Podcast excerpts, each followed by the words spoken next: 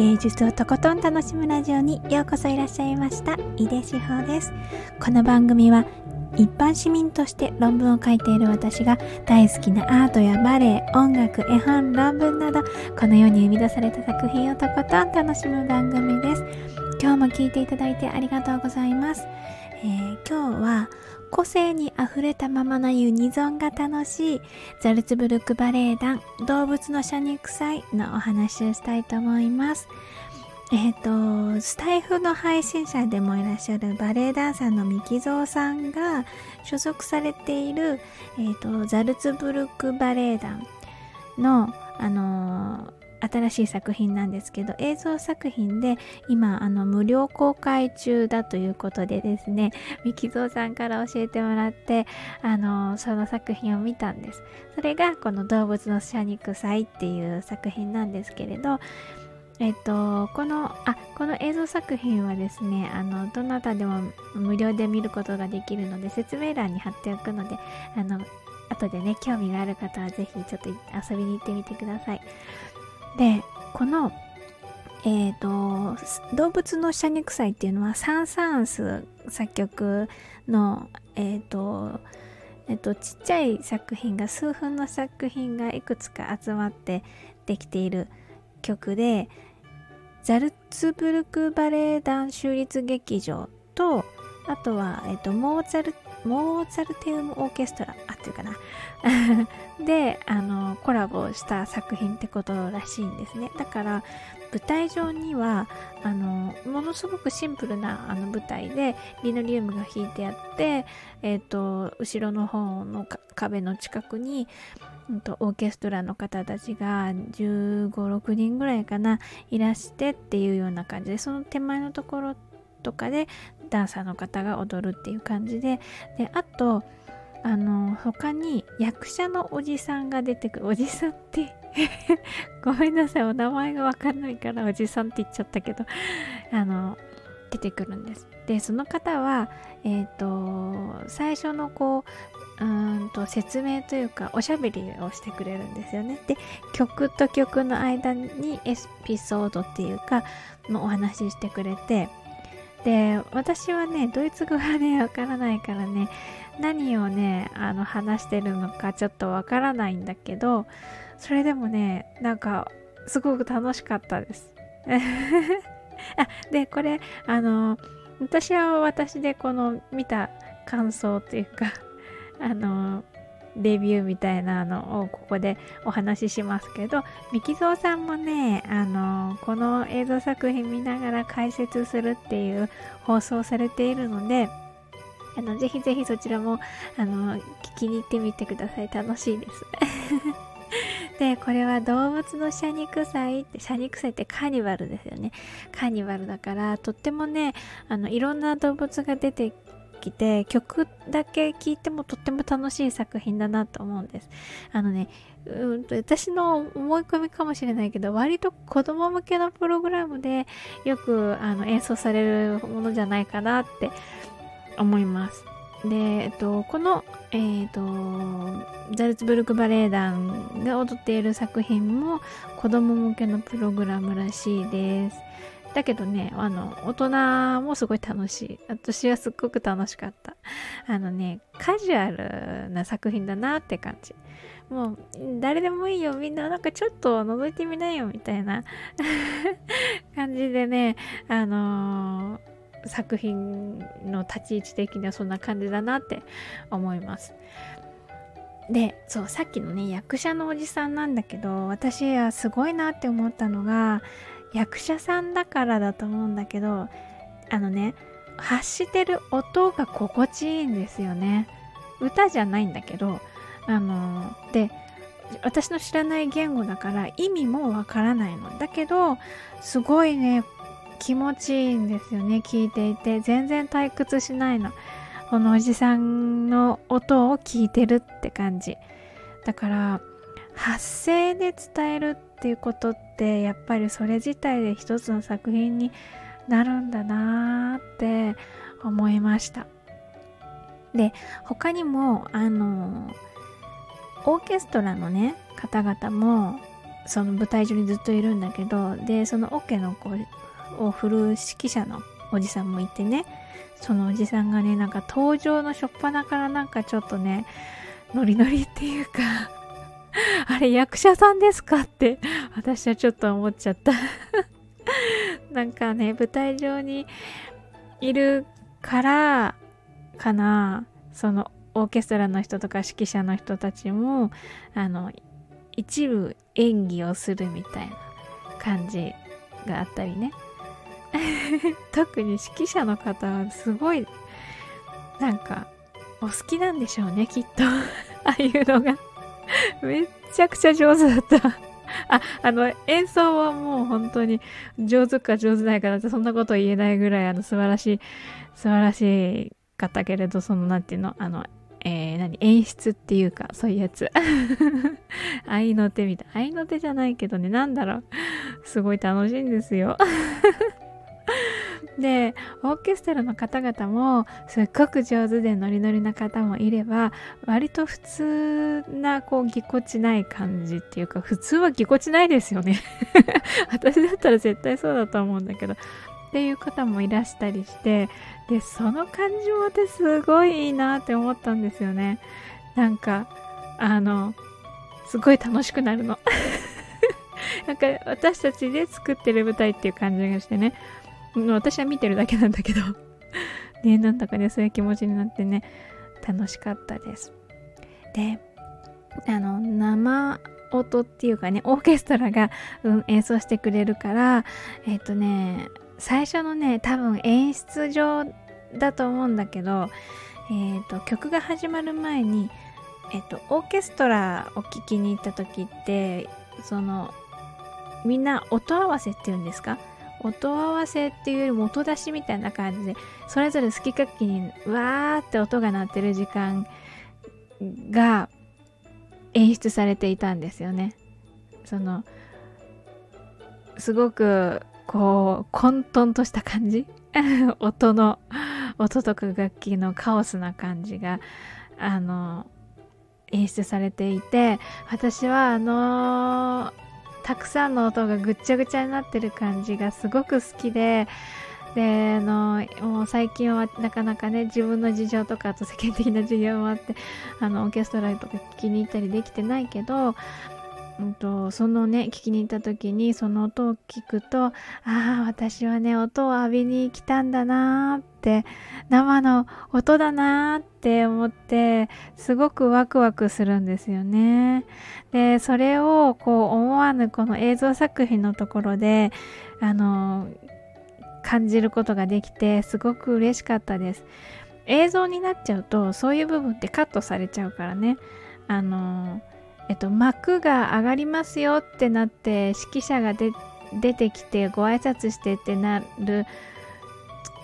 ところから作品って始まるからでもこのカオスの音はその前にあの鳴ってる音だからね。あの現場に行かんね現場って言い方もあれだけど 行かないと味わえないところなんですよね。だけどそれがねここに入ってたのが私はねあなんかジーンとした いいなーって思って楽しかったです。で、なかなかそこの、あの、肝心の私が喋りたい、あの、ダンス、ダバレエの話がね、あの、たどり着いてないんだけれども、それぐらいいろんなね、楽しさがある、あの、作品だったんですよ。そうなの。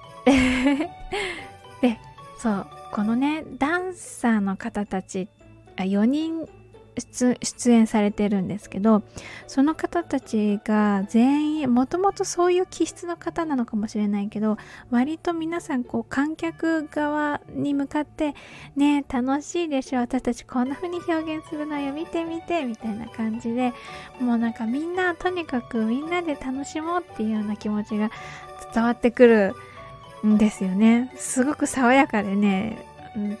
楽しいんです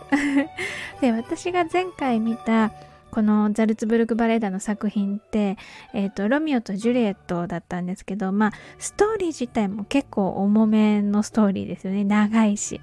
2時間はないかもしれないけど、1時間は超えるからね。で、あのー、悲劇割と悲劇だしねロマンがあるけれども であとはそのうん状況的にそのダンサーの方たちとか他の劇場スタッフの方たちっていうのもが込めた思いっていうのもすごく大きい思いがあったんじゃないかなって思うんです。だからラミジュリーを見た時でもずしんずしん胸にくるっていうか心にグッとくるっていう感じのあの作品だったんですけど今回はねもうすっごいカジュアル。ふわっとさらっと楽しめるっていう感じですね。私はいっぱい笑ったし。そう。でえっとね私この「動物のシャニック祭」の曲ってあの不思議な曲がいっぱい入ってるなって思ってるんですけど一番ね割と特徴的な不思議曲不思議ちゃん はあのあ題名わかんないけど魚をテーマにした感じの曲ですね。お魚。お魚ちゃん。なんかアクアっぽい感じのぽよぽよぽよってした感じの曲ででこれはあの皆さん「のだめカンタービレ」ってご存知ですか？結構前にあの漫画が原作なんですけどドラマにもなってあの、まあ、ストーリーは音楽学校を舞台にしたあのピアニストの女の子ピアニストの卵の女の子かな？を中心にしたあの物語なんですけどそこでねこう割と不思議感が漂うシーンの BGM として使われてた曲なんですよね。そういうこう何て言うの不思議な曲でそのについてる振り付けもダンスバレエもね不思議感がある。でもちょっとコミカルな感じでね面白かったです。でその魚はね衣装はあの魚っぽいって感じじゃなかったけれどもとにかくなんか見た目でもねうんと楽しめる衣装でね楽しめる。であの、楽しめるのにシンプルなんですよね。さらっとしてる。だけどおしゃれってすごいかっこいいですよね。ダンサーの方の姿はもうどう見ても人間なんだけれどそれが踊りの振り付けと相まってそのテーマになっている曲のねテーマになっている動物っていうか、まあ、生き物に見えるっていう感じなんです。だからあの衣装で表現するっていうののギリギリをまで何て言うのかな削ったっていうかシンプルさに寄せたっていう感じがもうめちゃくちゃかっこいいですよね。かっこいいですよね。ってかっこいいんですよ。って思いました。で私あのー、振り付けっていうか踊りってその複数の人が同じ振り踊りをするっていうユニゾンが大好きなんですね。で特にものすごいたくさんの人たちっていうよりも、えー、と3人とか4人とか5人とか6人とか、まあ、10人以下ぐらいの人数の人たちがユニゾンで踊るっていうのがすごいグッとくるんですよね。個人的な好みの話ですけど。でそのユニゾンの感じがすごく面白くて確かに同じ振り付けで同じように見えるんだけれどダンサーの方々それぞれのそれっぽさそれっぽさっていうかその個性がね 出てるっていう感じのユニゾンであの面白いなって思いました。で割とクラシックではそのぴったり揃えることを練習するっていうイメージがあるんですけどそのユニゾンのところって。でそういう風なものは私のここにも滑り込むようにってこう心にシュバッっていう感じで入ってくる。ですけどあの今回この動物のシャニクサイで見たようなこの個性があるままのユニゾンってなんかぐねんぐねんぐねんっていういろんなところを通って私の中に入ってくるって感じがするんです。だからね、えー、何度も何度も見たくなるんですよね。あ、そこ、もう一回、もう一回って言って、いや、もう一度ちょっと見てみたいなっていうふうに思って、もうね、私は結構ね、何度もね、巻き戻しながら 楽しんだんですよね。映像作品のいいところを巻き戻せるっていう そう特にあの最後のフィナーレみたいなところでね4人全員で踊るところはそのフィナーレの華やかな感じの曲調っていうのもあってあのなんか常に跳ね跳ねちっちゃく跳ねてる感じの音なんです。ポンポンポンポンポンポンみたいな感じの私はそういうところ曲自体も好きなんですけどそのあのタンタンタンタンっていうところで4人全員がタンタンタンタンっていうあもうなんか声じゃ全然ね 声じゃ全然。あのそのタンタンタンっていうのに合わせてあの振り付けがあのみんな一緒にこうやるんだけどもタンタンタンっていうこんなこんな感じでね、私今一生懸命手動かしてるんだけど。そういう感じで、あのー、踊るところは本当にね、あの気持ちも最後だから気持ちも高まってるし、あのー、楽しかったしすごく楽しくて何度もねフィナーレのところは結構というか見たな。ストリーミングだからこう指でピーって何て言うの？バーのところピーって戻すと 戻ってくれるからそれを聞きながらとか見ながらとかして楽しみました。で、えっ、ー、と、最後の、最後の私の、あの、言いたいこと。白鳥っていうね、有名な曲で、有名ってこれは、バレエ業界でしか有名じゃないのかな？どうなの？あの、瀕死の白鳥っていうバレエの作品があるんですけど、あの、フォーキン振付け、フォーキンって何人だろうわかんないけど、その人が振り付けした作品があって、えの弱った白鳥がね、なんとかこう生きよう、生きようとするっていう、こう胸を打たれる作品がありまして、もう数分、3分とか5分とか、それぐらいの短い作品なんだけどその曲に使われているのがこの動物の謝肉祭の白鳥の曲なんですよね。だからあのー、すごく私にとっては身近な曲だったんですけどでこれフォーキング振り付けしてるやつは大体女性が踊っているんですよね。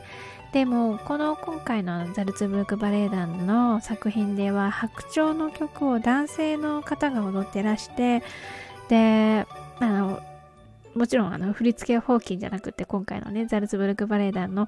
あの作品の振り付けなんだけれどすごくね大きな優雅でこう白い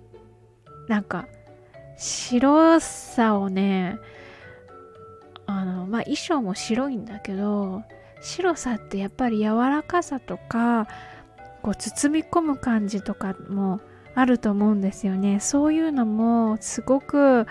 あの感じられて素敵だなと思いました。人間のこう曲がるところっていう関節っていうのかな、まあ、曲がるところをもうとことん使いこなして白鳥のそういう包容感、まあ、包み込む感じみたいなとことことことかあの首が長くてその独特の優雅な動きみたいな感じとかを表現されていて。で私はねこのあのダンサーの方のこの脇の部分脇ってこう脇腹まで含めた脇のこのところがの使い方がすごく好きでここをね使ってこう包み込んだり遠くに視線を投げたりするっていうような感じでがすごく素敵でそれがねなんか気品あふれる感じのそのなんて動きなんですよね。それがすっごく上手っていうかこうグッとくる感じでとっても印象に残っています。ということでもうあの思う存分私はですねこの作品をね楽しみましてですね、あの、みきぞうさん教えてくださってありがとうございました。今回もめちゃくちゃ楽しかったです。まあ、ぜひね、あの、ちょっと気になる方はね、あのー、えっと、みきぞうさんのツイッターに、あの、と、無料で見る方法がちょっと、えっと、説明されているので、あの、そこに行ってみてね、ちょっとね、覗いてみてください。とっても楽しめると思います。ということで、今日は個性に溢れたままのユニゾンが楽しいザルツブルクバレエ団動物の謝肉祭のお話をしました。続いてコメントのお返事のコーナーです。いただいたコメントは番組の後半で声でお返事をしています。今日は2つの放送回のコメントにお返事したいと思ってます。1つは5月11日に放送した優しさを感じるクロード・モネ睡蓮の間という放送です。これね、1個飛ばしちゃってたんです。ごめんなさい。えっと、コメントいただいた方ありがとうございました。まず、ローズさん、かっこ声真似部、バラコの夢は夜開く。素敵。響きが素敵ね。えっ、ー、と、コメントありがとうございます。もうね、大好きな画家なので、なんだか嬉しいです。そう、モネはね、ファン多いですよね、やっぱりね。うん、あの、自分もそうだから、あの、嬉しいです、私も。ローズさん、コメントありがとうございました。続いて、ケンタさん、ケンタかっこ SPP さん、コメントありがとうございます。モネ、印象派だっけ？日本人好みですね。モネの家に遊びに行きたい。そうそうそう、印象派です。やっぱり、あの、にモネ自身も日本が好きっていうか、あの、太鼓橋とかね、家に作ってるぐらいだから、あの、やっぱり相思相愛というか、日本人とモネってね、そんな感じがしますね。あの、モネの家もね、私もね、また行きたいです。なんか、何かの機会にね、あったらね、ぜひちょっと寄るっていう感じじゃないけど思い出した時によし行くぞって感じであの行ける時があればぜひぜひおすすめです。健太さんコメントありがとうございました。えー、続いてゴールディさん。ごめんなさいね。私が間違えてコメントにオランジェリーって書いちゃったの。オランジュリー美術館はルーブルみたいに作品数が多すぎずくつろげますね。やっぱり一度に味わえる絵の点数ってそんなに多くないものねといただきました。そうそう、あの最初のね、あのオランジェリーかオランジュリーかっていう話で、私もね、あの、あの、いただいた後慌てて、あいやいや大丈夫大丈夫っていうようなコメントを お返事したんですけど、そうあのルーブルはねもう圧倒されるんだけどやっぱりくつろぐ感じではないですよね。だけどオレンジレビューズ館はなんかやっぱりあの誰かのお家にちょっと遊びに来たみたいな。まあそこまでカジュアルじゃないかもしれないけどでもあのあ日本にある割と身近な美術館とかに行くっていうのに近いかもしれない私の感覚だと。なんか海外に来てよしこれぞっていうものを見るぞみたいな感じよりは割と身近なところに行こうかなっていう雰囲気があるかもしれない。そうあとね絵のね展示の数もねちょうどいいかなっていう感じがする。ルーブルはもうほんと。だってあれ展示されてないものもまああるあるっちゃあるけどだって建物のね感じもねまあねルーブルと比較するっていうのもどうだっていう 話だけど。でもオランジュリーはすごくあの有名なあの雰囲気の感じのえ有名っていうか今私たちが割と知ってる教科書とかに出てきたりとかするんじゃないかなって思うような絵があったりとかするから割とあの親しみやすい、うん、美術館じゃないかなって思います。ゴールディさんもあのオランジェリーあの行かれた時の話いつか聞きたいなーなんて 何か好きな作品とか思い出とかあれば、いつか聞いてみたいです。って手挙げとく ゴールディさんコメントありがとうございました。続いて5月12日に放送した声で表現したいと思っている人への応援歌音声配信の教科書エージェントゆきさんという放送回にいただいたコメントです。えっ、ー、と、コメントありがとうございます。ケンタさん、過去 SPP ケンタさん、面白そうですね、これ。そう、そうなの、面白いんですよ。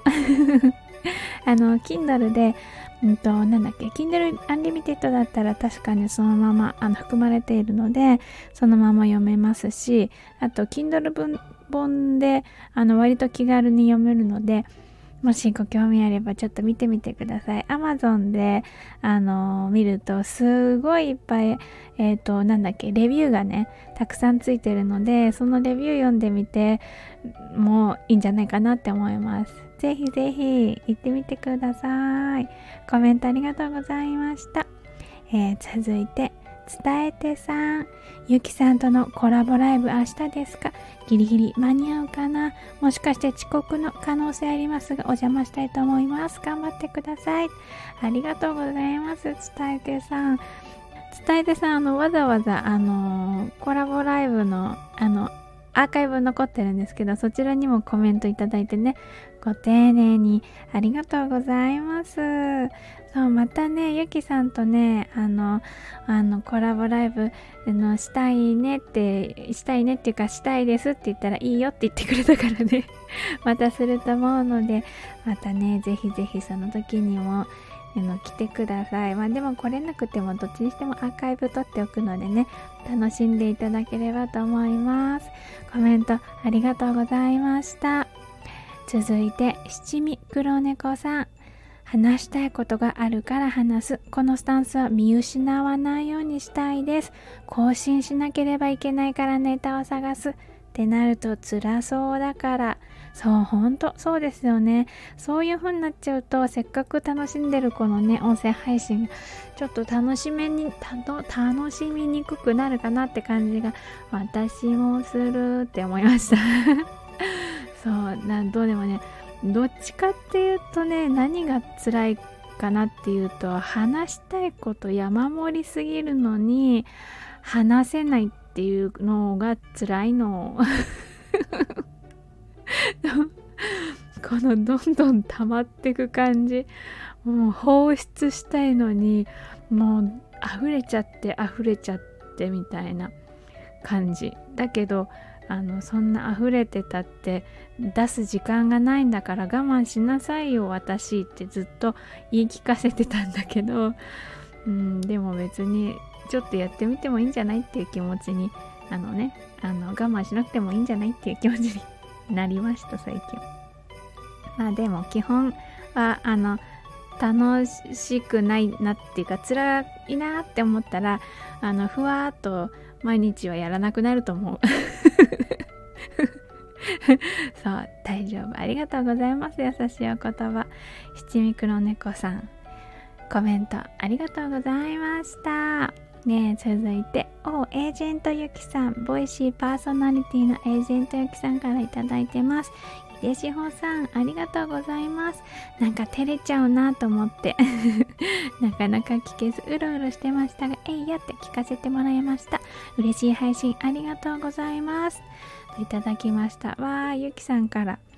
直接いただいて、私は大変嬉しいです。ゆきさん、ありがとうございます。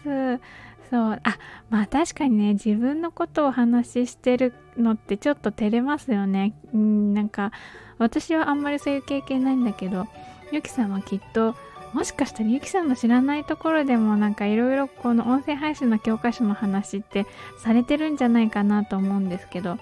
それでもやっぱりまだ照れちゃうのかな。いやゆきさんがねこういう風にあのー、本出してくださったり発信してくださったりするからね私もあの頑張ろうとかあのこうやって楽しんでいこうかなってすごくいろいろ楽しいことがね広がるので広がったので本当にありがとうございますコメントありがとうございましたということで今日も最後まで一緒に楽しんでいただいてありがとうございました。井出志保でした。